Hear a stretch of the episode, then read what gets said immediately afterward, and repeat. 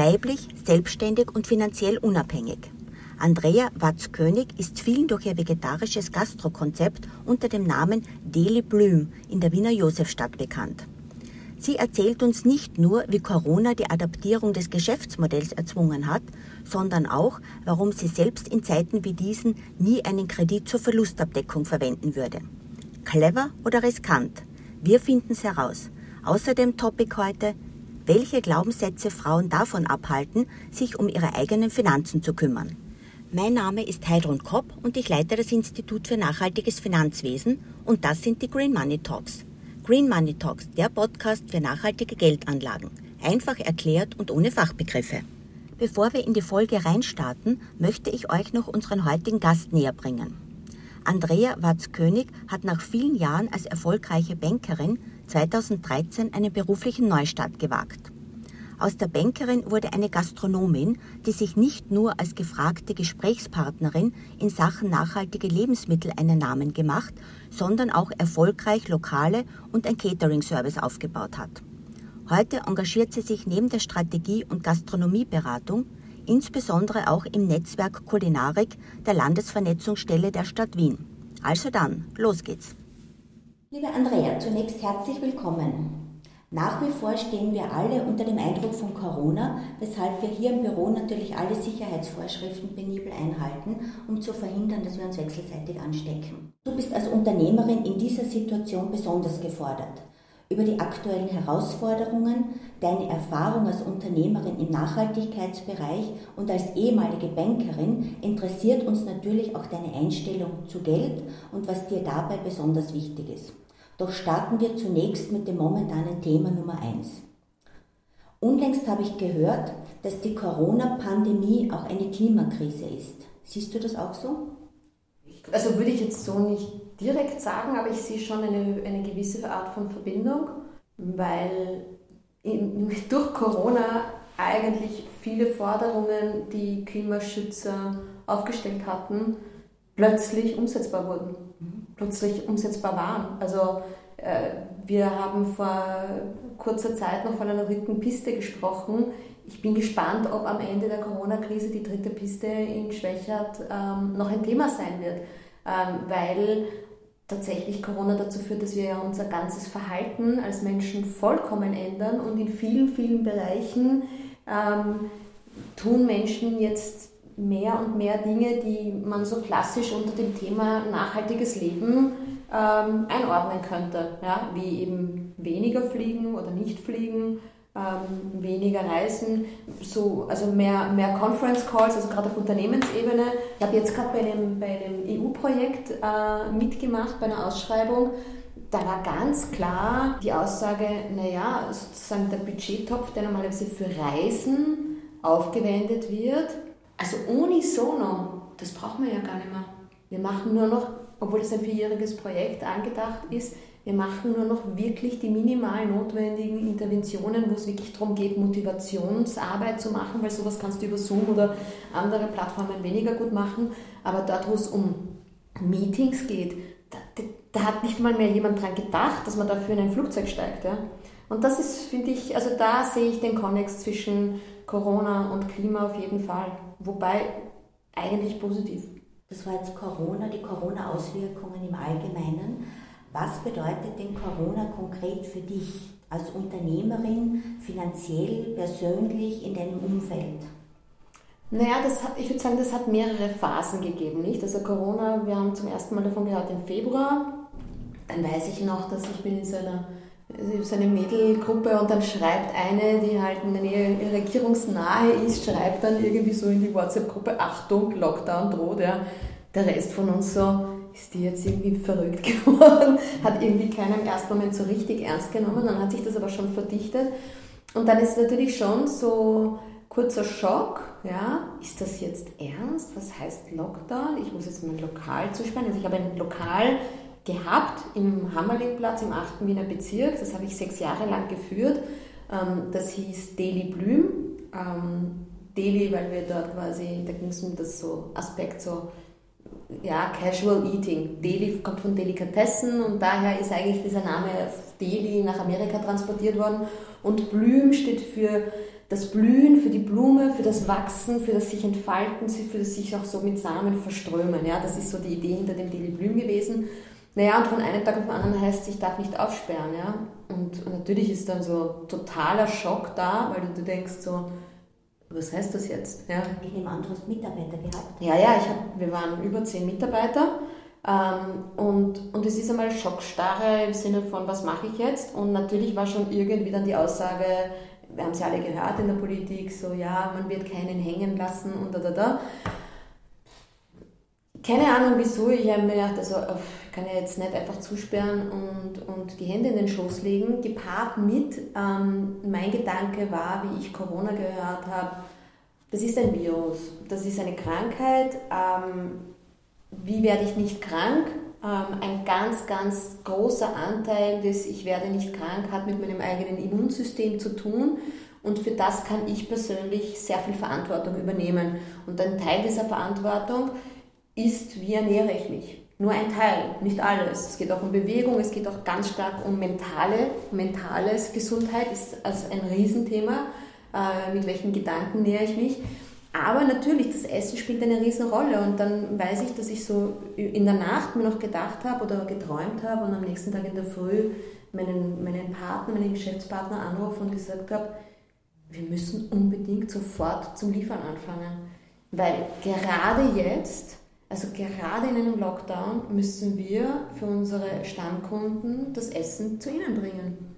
Und, und nachdem wir schon Erfahrung hatten mit Zuliefern und wir hatten, also wir hatten früher mal einen, einen kleinen Supermarkt beliefert, hatten wir das Equipment, wir haben gewusst, wie man das macht, wir haben gewusst, wie man das etikettieren muss, wir wussten, wir hatten quasi eine relativ viel Wissen über die Infrastruktur und mein Partner ist ein sehr geschickter Programmierer und hat wirklich über Nacht einen, einen Webshop auf die Beine gestellt. Und dieser Webshop hat uns also sechs Wochen lang wirklich den Umsatz quasi gerettet. Also wir waren dann eigentlich mehr oder weniger auf gleich, ähm, was eine große Hilfe war, weil ähm, es sind ja zwar Hilfen zugesagt worden, aber das Cash ist nicht geflossen. Ja? Ähm, das heißt, neben dem Wahnsinn von kompletter Umstrukturierung und, und alles ist anders von einem Tag auf den anderen. Ja. Da haben wir halt Tag und Nacht gearbeitet, um plötzlich ein Lieferdienst zu sein. Und parallel dazu hast du halt jeden Tag Pressekonferenz geschaut, oder? Ich glaube, wir sind damals andauernd nur so, hast du das gehört, hast du das gehört? Und um zu versuchen zu verstehen, was passiert jetzt? Was ist jetzt der Rahmen? In welchem Rahmen kann und werde ich mich bewegen? Und das war also schon ein, ein ziemlicher Wellenritt, würde ich sagen, mit Aufs, mit Ups, mit viel Zuversicht, Hoffnung und dann wieder Verzweiflung und, und immer wieder so ein, ja, das schaffen wir und dann wieder, na, wie soll sich das jemals ausgehen?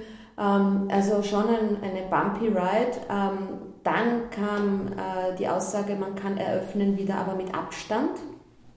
Und dann habe ich mir gedacht, also Abstand halten in dem Lokal, das ich jetzt habe, das sehe ich nicht. Ja. Das ist, dafür ist das Lokal hat 100 Quadratmeter, also ist eh nicht klein. Aber wenn, ich meine, jeder, der in der Gastronomie weiß, was das für ein hartes Brot ist, du musst richtig viel Umsatz machen, um, damit dir unten was überbleibt. Äh, die Gastronomie, wenn sie sehr gut funktioniert, ja, macht 5% Marge, wenn sie sehr gut funktioniert. Das heißt, du kannst da ausrechnen, wie viel musst du an Umsatz generieren, damit du von dem da unten leben kannst. Und dann hast du noch das Risiko, dass das ja vielleicht gar nicht greift. Ja? Und es war immer schon so, wenn sich ein Tisch nicht dreimal dreht, dann hast du ein Defizit an dem Tag. Ja? Und, und das war vollkommen skurril. Für mich dann, wenn dann so Ratschläge kamen wie, naja, du kannst ja den Tisch zweimal verkaufen. Ja? So, du hast jetzt nur den halben Platz, den du vergeben kannst, dann verkaufst du den Tisch halt zweimal. Ja? Gut gemeinte Ratschläge von Freunden, wo ich mir denke, auf welchem Stern hast du eigentlich bis jetzt gelebt? Ja? Natürlich muss sich der Tisch nicht nur zweimal, sondern drei, vier, fünfmal drehen, je nachdem, was du ein Konzept hast. Ja? Also es war, glaube ich, auch so eine Phase gegenseitigen Kennenlernens. Jeder war in einer vollkommen anderen Situation. Ich war im Lockdown jeden Tag im Auto unterwegs und habe Essen ausgeliefert. Meine ganzen Freunde saßen zu Hause und haben sich eingesperrt gefühlt. Ich war so viel draußen wie vorher eigentlich nicht. Und die waren plötzlich, also es war sehr interessant auch zu sehen, wie unterschiedliche Welten dann jeder hatte, wie wenig man den anderen versteht, wie sehr jeder wirklich sich auch bemühen muss, inklusive mir, ein Stück weit in die Schuhe des anderen zu steigen, um seine Sorgen zu verstehen, um seine Themen zu verstehen, um seine Probleme zu verstehen. Ich glaube, da hat uns Corona sehr viel gelehrt, sehr viel beigebracht, ähm, mir, mich ein, mir eingeschlossen. Ähm, und dann war irgendwann der Punkt, wo wir gesagt haben, das geht sich nicht aus am Hammerlingplatz, wir ziehen um. Eine Freundin von mir, ähm, da gehört, gehören im Prater mehrere Lokale. Die hat ein Lokal mit einem riesengroßen Garten, das freistand. Äh, und, und es gab dann die Möglichkeit, dort hinüberzuziehen. Und dann haben wir dort quasi ein Pop-up gemacht mhm. und sind in den Prater gezogen und uns gedacht haben, okay, Sommer ist dann Juni, Juli, August. Dort gibt es einen riesengroßen Gastgarten, da hast du Abstand. Aber es hat sich überhaupt nicht gerechnet. Also wir, wir hatten dort viel zu wenig Umsatz, als dass wir das dort hätten aufrechthalten können. Sind eure Stammkunden dort mitgezogen? Teilweise ja, also es war wirklich entzückend, dass wir, dass wir die Leute aus dem achten Bezirk quer durch die Stadt gefahren sind, um uns dann dort zu besuchen. Ähm, aber ich verstehe es, also es ist auch, bin auch jetzt nicht, keine Ahnung, enttäuscht, sondern es war einfach so, es hat sich nicht gerechnet. Ja? Wir, wir haben dort jeden Tag Geld verbrannt. Ähm, Nummer eins. Nummer zwei, es kamen dann die ganzen Hilfen verkleidet als Kredite. Jetzt habe ich 20 Jahre in der Bank gearbeitet und ich bin in ein paar Tagen 50 Jahre alt.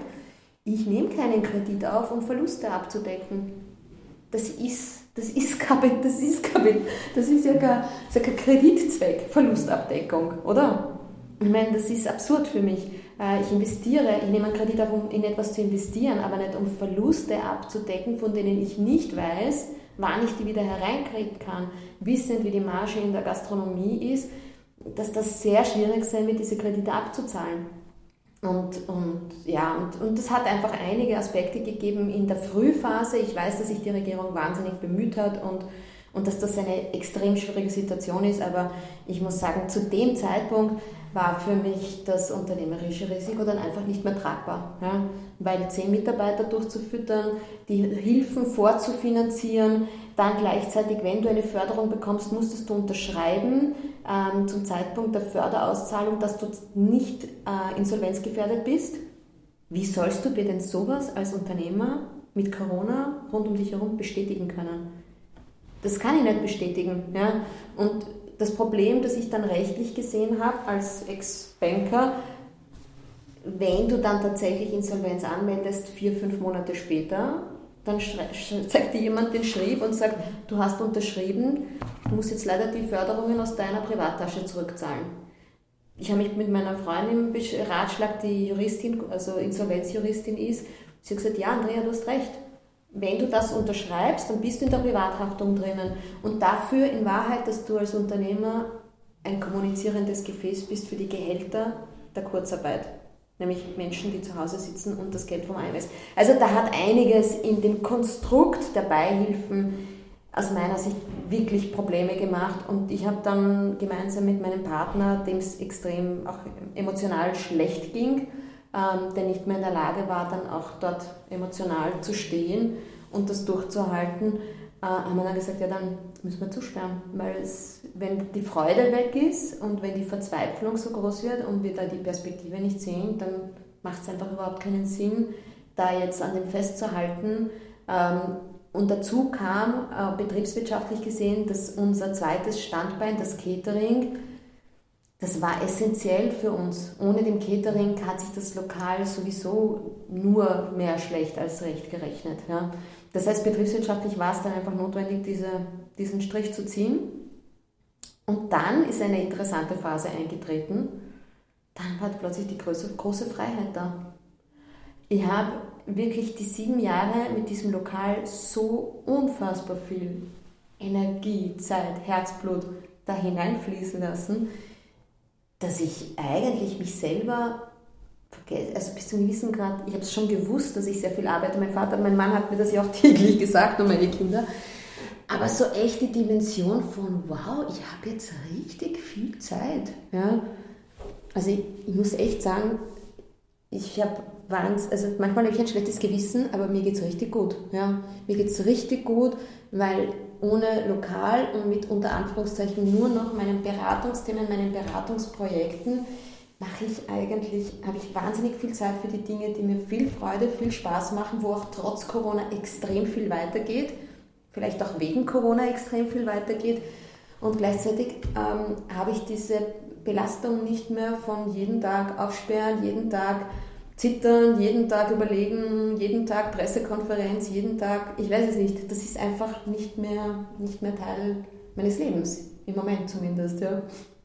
Vielleicht magst du zwei, drei Sätze sagen, wie dein Alltag jetzt ausschaut, bevor wir dann zu anderen Themen kommen. Also heute habe ich ähm, drei Hüte auf. Ja. Ein Hut ist, ähm, dass ich für, ähm, also ich bin selbstständige Unternehmensberaterin und im Rahmen dieser selbstständigen Unternehmensberatung, die angelehnt an das Daily Blüm, Blüm Minds heißt, Blüm, wie wir vorher schon gehört haben, geht es um Nachhaltigkeit und Minds im Sinne von We Care, We Mind, ähm, aber auch im Sinne von Blue Minds, das ist so the Minds, ja, Minds that come together, Minds that grow together. Das ist so die Idee hinter dem Namen.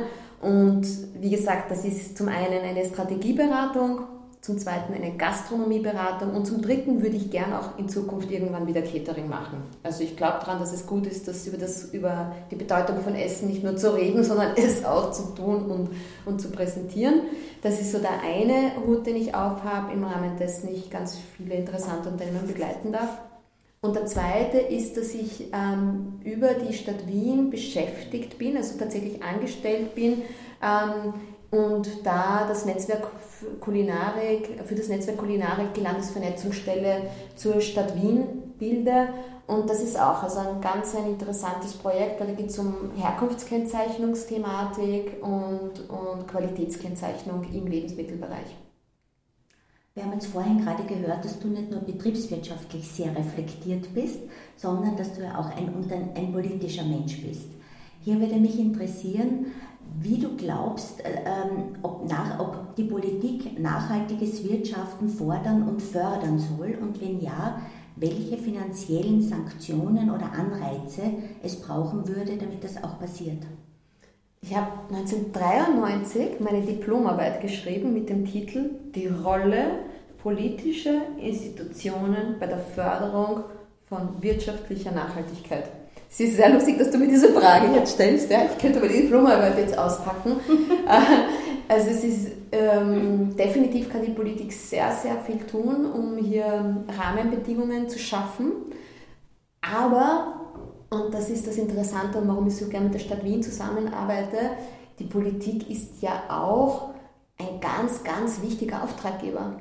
Die Politik ist ja ähm, über die verschiedenen Unternehmen, die stadt- oder bundesnahe sind, Spitäler, Schulen, die ganzen Unternehmen, die in irgendeiner Form staatsnah sind, jedes dieser Unternehmen hat zum Beispiel eine Kantine. Ja? Das heißt, es macht einen Unterschied, ob es hier dann Vorgaben gibt über Bioquoten, über regionalen Bezug von Lebensmitteln, über Förderung von kleinstrukturierten Lieferanten bei allen, sage ich mal, Notwendigkeit eines Vergabegesetzes, dass natürlich das dann alles Fair Play sein muss und transparent sein muss. Aber da hat die Politik natürlich eine unfassbar große Rolle in der Beschaffung, die sie in Wien auch absolut ernst nimmt. Also es wird sehr, sehr viel in dem Bereich gemacht und ich denke auch auf Bundesebene ist das ein Thema und erfreulicherweise ist das Thema Lebensmittel schon heute sehr stark in den Mittelpunkt gerückt, dank Klimabewusstsein dank Fridays for Future und auch dank Corona, muss man auch ehrlich sagen. Corona hat viele Menschen hier aufgeweckt ähm, zu dem Thema Ernährungssouveränität, Ernährungssouveränität und regionales Wirtschaften. Ähm, das heißt in der Beschaffung, ganz, ganz großer Aspekt. Und ansonsten habe ich mich halt damals ganz viel beschäftigt, natürlich mit Förderthemen. Natürlich muss man sich überlegen, was fördert man und was fördert man nicht weil Förderinstrumentarien sollten idealerweise so gestrickt sein, dass man halt erwünschtes Verhalten fördert, ähm, sprich Betriebe, die in irgendeiner Form nachhaltig wirtschaften, auch unterstützt ähm, oder auch Betriebe, die noch nicht nachhaltig sind, bei der Umstellung unterstützt. Stichwort Umstellung auf biologische Landwirtschaft oder auch Stichwort Strukturwandel in der Landwirtschaft. Wir wissen, es werden heute also laufend täglich sperren zig Bauernhöfe in Österreich zu, Warum tun sie das? Ja? Wie geht es den Bauern heute, nicht nur in Österreich, sondern EU-weit? Ja? das ist ein sehr, sehr harter Beruf geworden, wo man einfach sieht, dass viele, entweder du bist quasi, du bist immer größer oder du fliegst raus oder du wirst zum Nischenplayer. Und gerade so in, in diesen Nischenplayern, in der kleinstrukturierten regionalen Landwirtschaft, da braucht es meiner Meinung nach einfach wahrscheinlich auch irgendwo mehr Unterstützung, mehr Hilfe. Ähm, wie kann man es denn schaffen? Ja? Wie kann denn Bauer, Bauer sein sich auch auszahlen? Ja? Auf, auf allen Ebenen, ja? auch mit Sicherheit leben zu können, dass der auch auf Urlaub fahren kann, vielleicht einmal im Jahr mit seinen Kindern.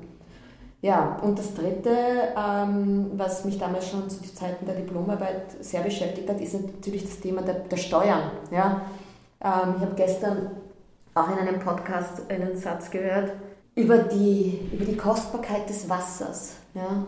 Und, und über die Kostbarkeit der Luft, das ist ein Podcast aus New York, wo er sagt, ja, äh, immer wenn er reinfährt in die Stadt, bekommt er eine Warnmeldung, wie die Luftqualität ist. Und dann kriegt er eine Meldung, die Luftqualität ist schlecht. Und dann hat er gesagt, na, was soll ich jetzt tun? Soll ich aufhören zum Atmen? Und dann hat er eben reflektiert, ja, es ist schon wahnsinnig absurd, wie wir als vermeintlich intelligente Spezies die zwei Dinge, von denen ohne die wir definitiv nicht leben können, Luft und Wasser, so verdrecken, dass wir eigentlich lebensunfähig werden. Und da ist etwas, äh, da muss man steuernd eingreifen und da wirken, glaube ich, tatsächlich nur Steuern. Also eine CO2-Steuer ähm, eine, eine, also der Wasser, sauberes Wasser und saubere Luft haben einen Wert und damit müssen sie auch bepreist werden. Ja? Ansonsten passiert das, was jetzt passiert ist, die letzten 50 Jahre. Wir sprechen heute mit Andrea Watz-König, die vor rund sieben Jahren einen beruflichen Neustart gewagt hat. Nachdem sie mehrere nachhaltige Lokale unter dem Namen Deli Blüm aufgebaut hat, engagiert sie sich jetzt intensiv in der Beratung zu nachhaltigen Lebensmitteln. Andrea, es gibt ja mittlerweile einige nachhaltige Läden, die schießen wie die sprichwörtlichen Schwammerl momentan aus der Erde. Da stellt sich natürlich die Frage, ist das wirklich alles nachhaltig oder erkennen viele gerade, dass sich mit dem Lifestyle, mit diesem Lifestyle viel Geld machen lässt? Green oder Greenwashing? Was ist hier deine Einschätzung dazu? Ja, das ist sicher gerechtfertigt, ähm, weil, weil, also zum einen ist es, finde ich, sehr zu begrüßen, dass es mehr und mehr Angebot in Richtung faire Mode gibt oder eben auch biologische Lebensmittel. Also ich meine, wenn man sich allein nur anschaut, den Hofer als Beispiel, ja, wo stand der Hofer vor 20 Jahren, wo steht er heute, wie schaut das Sortiment aus. Ja? Also jeder, jeder Nahrungsmitteleinzelhandelskonzern zeigt ja anhand der Struktur der Regale, wo die Reise hingeht. Aber natürlich ist das Thema Greenwashing auch ein Thema, weil es natürlich Trittbrettfahrer gibt. Ja? Und auch Leute gibt, die sich zwar draufschreiben, aber woher willst du denn wissen, dass das, was draufsteht, auch drinnen ist? Und auch wenn ich kein großer Fan von überbordender Bürokratie bin, denke ich schon, dass es gerade in dem Bereich ähm, wo ich in einer Stadt bin und doch ein bisschen weiter weg bin vom, von der Wertschöpfung des Produktes, ja, dann brauche ich eine Zertifizierung, damit ich unter Anführungszeichen eine, eine Transparenz habe, eine Sicherheit habe. Und, und ich glaube, das ist die einzige Lösung. Und dann muss man sich auch bei diesen Zertifizierungen oder bei diesen Labels noch einmal gut anschauen, wie transparent ist denn das Zertifikat? Wird das tatsächlich überprüft oder ist das Zertifikat selber wieder nur ein Greenwashing. Ja. Du hast vorhin schon angesprochen, dass du ja in deiner ersten Karriere eine erfolgreiche Bankerin warst und hast sehr viel von diesem Wissen in deinen zweiten Berufszweig, in deine zweite Karriere mitgenommen. Welchen Stellenwert hat denn Nachhaltigkeit bei deinen jetzigen beruflichen oder persönlichen Finanzentscheidungen? Äh, wenn du zum Beispiel einen Kredit brauchst, Schaust du noch einen nachhaltigen Kredit? Schaust du noch einen grünen Kredit? Und wenn ja, gibt es entsprechendes Angebot dafür?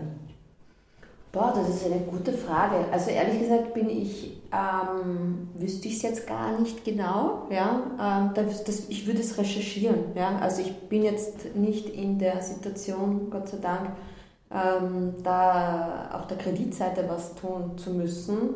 Ja, ähm, die Frage auf die Veranlagungsseite finde ich es einfacher, weil ich überlege gerade, was ist ein nachhaltiger Kredit? Ich glaube, der nachhaltige Kredit, den würde ich persönlich für mich so definieren im Sinne von, wofür nehme ich denn das Geld auf? Was passiert denn mit diesem Geld?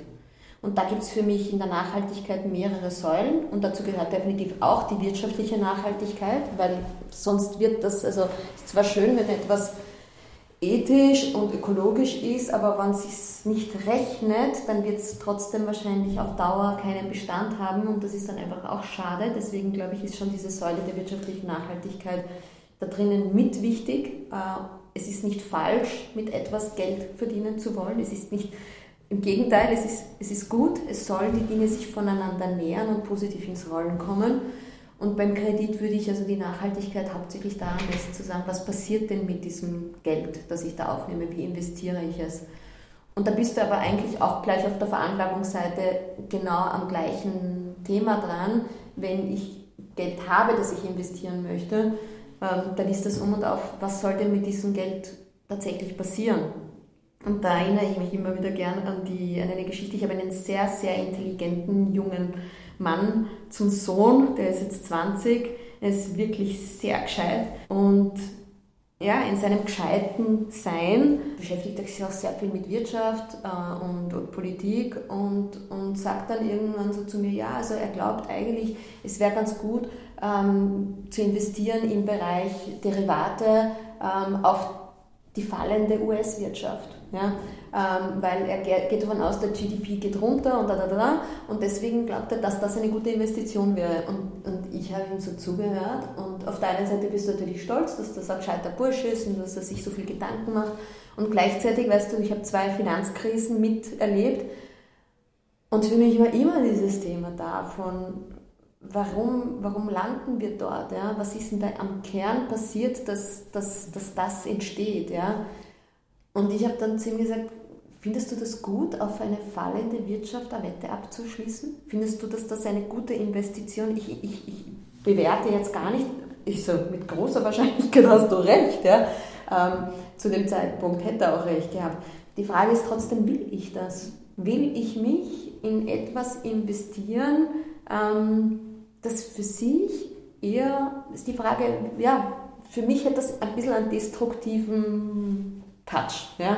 Ich würde mein Geld nie auf sowas setzen. Einfach aus Prinzip, nicht weil es keine Erfolgswahrscheinlichkeit hätte. Aber für mich ist Geld mehr als ein, ein Lottospiel oder ein Roulette. In der Bank war es ein bisschen so. Der Intelligenteste gewinnt. Der Intelligenteste macht den größten Reib. Also verdient am besten. Und Intelligenz hat sich ganz oft bemessen an eben der, der den höchsten Bonus bekommt, ja. Der, der auch mal den anderen übervorteilt. Der, der auch mal auf Kosten von wem anderen der Sieger geworden ist.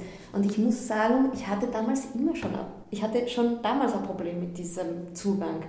Ähm, ich habe es mir oft nicht zu sagen getraut, weil im Bankkontext kommt das nicht rasend gut. Das ist ein kompetitives Umfeld, insbesondere im Investmentbanking. Äh, ja, da einen Gedanken zu haben, der, der nicht in diese Richtung geht, ist fast wie verwerflich. Du kommst dir wirklich vor dann wie, ja. Und, und da bin ich drauf gekommen, na, das ist, ich ticke nicht so. Ich bin überzeugt davon, dass Geld wichtig ist. Ich bin davon überzeugt, dass Geld ganz viel transportiert, dass das tatsächlich diese Geldscheine ja, sind eine Form von materialisierter Energie. Und ich will mit dem Geld, das ich habe, gescheit, an gescheiten Dingen mitwirken an gescheiten Dingen mitwirken. Ja. Du als Bankerin, als ehemalige Bankerin, als Unternehmerin und als Frau, glaubst du, dass Frauen mit Geld anders umgehen? Weil die Frage geht in diese Richtung. Ich habe gestern eine Veranstaltung gehört unter dem Titel Frauen leben länger, aber wovon? Mhm.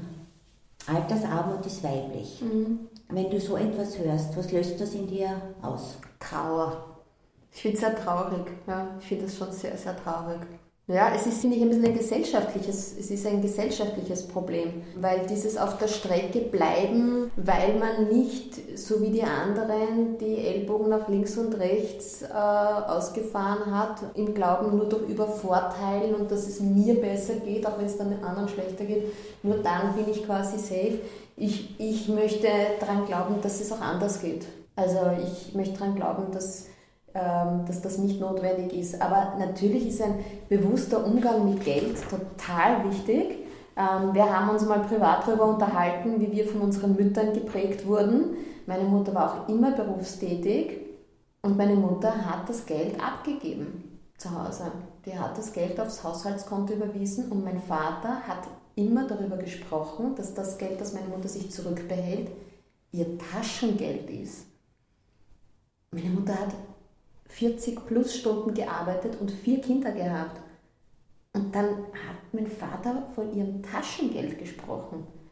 Der gleiche Vater, der mir beigebracht hat und mir sozusagen auch die, die den Pfad hin geöffnet hat, zu sagen, du musst schauen, dass du selbstständig bist, du musst schauen, dass du eine gute Ausbildung hast, du musst schauen, dass du auf eigenen Füßen stehst. Dieser gleiche Mann hat meiner Mutter gegenüber solche Töne angeschlagen.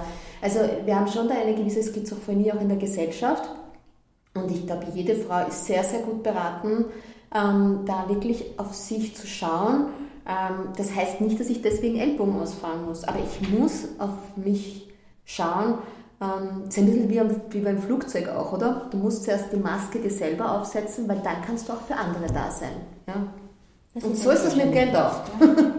Masken sind zwar momentan kein so ein gutes Beispiel, aber grundsätzlich ist es ein sehr schönes Bild. Andrea, was sind denn die Pläne, die du hast für die nächsten Wochen und Monate? Wie wird dich das Jahr, das noch junge Jahr 2021 beschäftigen? Ja, also ich bin echt selig. Ich habe es schon gesagt, seit letztem Sommer darf ich mich äh, um, um, ja, in den Themen tätig sein, die, die mir am Herzen liegen und die auch von Anfang an bei Gründung des Daily Blooms mir schon sozusagen am Urkeim waren. Und offenbar wird diese Pflanze jetzt reif, weil im Moment darf ich an Themen arbeiten, wo es ganz stark geht um das Thema Schulen, um das Thema ähm, Gemeinschaftsversorgung, ja, ähm, wo wir auch in Richtung Gesundheitssystem denken. Ähm, und gleichzeitig kann ich in einem und, und ja, in einer großen Freiheit, auch aufgrund von Corona mit Homeoffice, ähm, meinen Tag sehr gut selbstständig gestalten ähm, und, und kann in Niederösterreich äh, im Grünen wohnen. Also ein Wahnsinn. Ich bin unfassbar dankbar und ja, weiß gar nicht, wie ich zu diesem großen Glück komme, aber bin sehr, sehr dankbar dafür, dass es jetzt gerade so ist. Und wer weiß, vielleicht ist es morgen ganz anders. Aber wie auch immer, es kommt, wie es kommt. Man muss die Welle einfach reiten, egal wie sie daherkommt. Ja? Die Welle ist nicht böse, egal ob sie groß oder klein ist. Die Welle ist die Welle. Die Frage ist immer, wie reitest du sie? Das wäre zwar schon ein sehr schönes Schlusswort, aber wir sind noch nicht am Ende unseres interessanten Gesprächs. Gibt es aus deiner Sicht irgendeine Frage, die du noch für wichtig erachten würdest, um das ganze Thema Nachhaltigkeit, um das ganze Thema Geld, Unternehmertum, Corona? Also ich, ich, was, was ich definitiv ähm, wichtig finde, ist sich, also ich kann das nur, für, das war mein eigener Lernpfad, ich habe wirklich lernen müssen, dass Geld nicht schlecht ist. Ich habe lernen müssen, dass Geld und auch viel Geld verdienen nicht böse ist, sondern und dass es auch sehr schädlich ist, diese Einstellung zu haben, weil mit so einer schädlichen Einstellung zum Geld wird es auch nicht fließen. Ja? Ähm, sondern sich wirklich äh, damit zu beschäftigen, zu sagen, was möchte ich bewegen in meinem Leben, wo möchte ich mich investieren, wo möchte ich meine Energie ähm, so ja, so investieren, dass ich dem Wohle aller, auch meinem eigenen, bestmöglich diene. Und dafür soll bitte sollen alle Mittel, die gut und, und sinnvoll sind, zur Verfügung stehen. Auch in Form von Geld. Und natürlich, je mehr davon, desto besser, weil dann kann ja auch mehr Gutes entstehen. Ja? Und diesen, das ist, war für mich ein absoluter so ein Game Changer, Geld auch so betrachten zu können. Ja? Und, und es nicht aus der Perspektive zu sehen, ich finde, dass unser Geldsystem und unser Banksystem und unser Veranlagungsdenken sehr angstbesetzt ist. Ähm, so, wenn du alt bist, dann. Du brauchst einen Puffer, weil. Und es gab einmal einen ganz witzigen Vortrag von Rüdiger Dahlke, wo er erzählt hat, dass ein Millionär von seiner Frau mehr oder weniger zu ihm gezerrt wurde weil der tief depressiv und suizidgefährdet war, weil er im Zuge der Finanzkrise die Hälfte seines Vermögens verloren hatte und nicht mehr, ich weiß nicht, 10 Millionen Euro hatte, sondern nur noch 5. Genau, du lachst. Ein schweres Schicksal. Ein schweres Schicksal, aber dieser Mensch stand kurz davor, sich das Leben zu nehmen. Ja? Und, und ich finde, diese Geschichte zeigt irgendwo sehr viel auf. Ja? Wir haben als Spezies Mensch unfassbare Ängste, die wir mit uns herumtragen. Unfassbare Ängste. Und es ist ganz wichtig, an denen zu arbeiten, denen ins Auge zu schauen, sich von ihnen ein Stück weit zu befreien. Ähm, dann kann man auch mit Geld richtig Spaß haben. Wenn ich nicht davor Angst haben muss, es zu verlieren, sondern einfach sagen kann, okay, was, wie bringe ich das ins Arbeiten, etwas Großartiges damit zu bewegen? Das leitet wunderbar über in unseren kleinen Wortrap und ich ersuche um eine kurze Antwort. Wenn ich heute 10 Millionen Euro im Lotto gewonnen hätte, dann? Uh, 10 Millionen Euro im Lotto. Ich glaube, ich würde das Gleiche machen, was ich jetzt mache, nur halt auf einer größeren Dimension. Ich würde eine, ein, ich würde das, das Rad größer spannen. Ich würde jedenfalls mich weiter mit dem Thema Lebensmittel auseinandersetzen und schauen, wie ich möglichst viel davon unter den Menschen bekomme. Nachhaltiges Wirtschaften zahlt sich aus, weil? Damit es ein Morgen gibt. Es spornt mich an, wenn? Mm, ich liebe es, wenn in der Früh einfach, ja, ich, ich liebe es aufzuwachen, den Tag neu zu entdecken, jeden Tag. Darauf würde ich nie verzichten. Meine Familie. Mit diesen Prominenten würde ich gerne einen Tag verbringen. Ach, das, das wechselt bei mir täglich. Ja. Im Moment wäre es der Autor und, und Mönch Radhanath Swami. Ja, Begründer oder nicht Begründer, aber ein Anhänger der Bhakti-Philosophie, die das Herz in den Mittelpunkt stellt, stellt und die Liebe als, als Hauptkraft im Leben. Mein Motto ist? Äh, alles ist möglich. Ich danke dir für das Gespräch, liebe Andrea. Gerne. Danke für die Einladung. Damit sind wir auch wieder am Ende unseres Podcasts Green Money Talks. Im Gespräch mit Andrea Watz-König haben wir viel erfahren von der Krisenbewältigung in Zeiten von Corona bis hin zur Bedeutung von nachhaltigen Lebensmitteln. In jeder Krise gibt es auch neue Chancen unter dem Motto, es gilt die Welle zu reiten, wie sie daherkommt. Das nächste Mal nehmen wir uns den Weltfrauentag zum Anlass und widmen uns dem Thema Altersarmut und warum diese vor allem weiblich ist. Unterstützen wird uns dabei Antonia Rados, langjährige Auslandskorrespondentin in Kriegs- und Krisengebieten. Der eine oder andere kennt sie ja bereits aus dem Fernsehen. Also dann das und mehr in zwei Wochen. Das war Green Money Talks, dein Podcast für nachhaltige Geldanlagen. Bis dahin alles Liebe und gesund bleiben, eure Heidrun.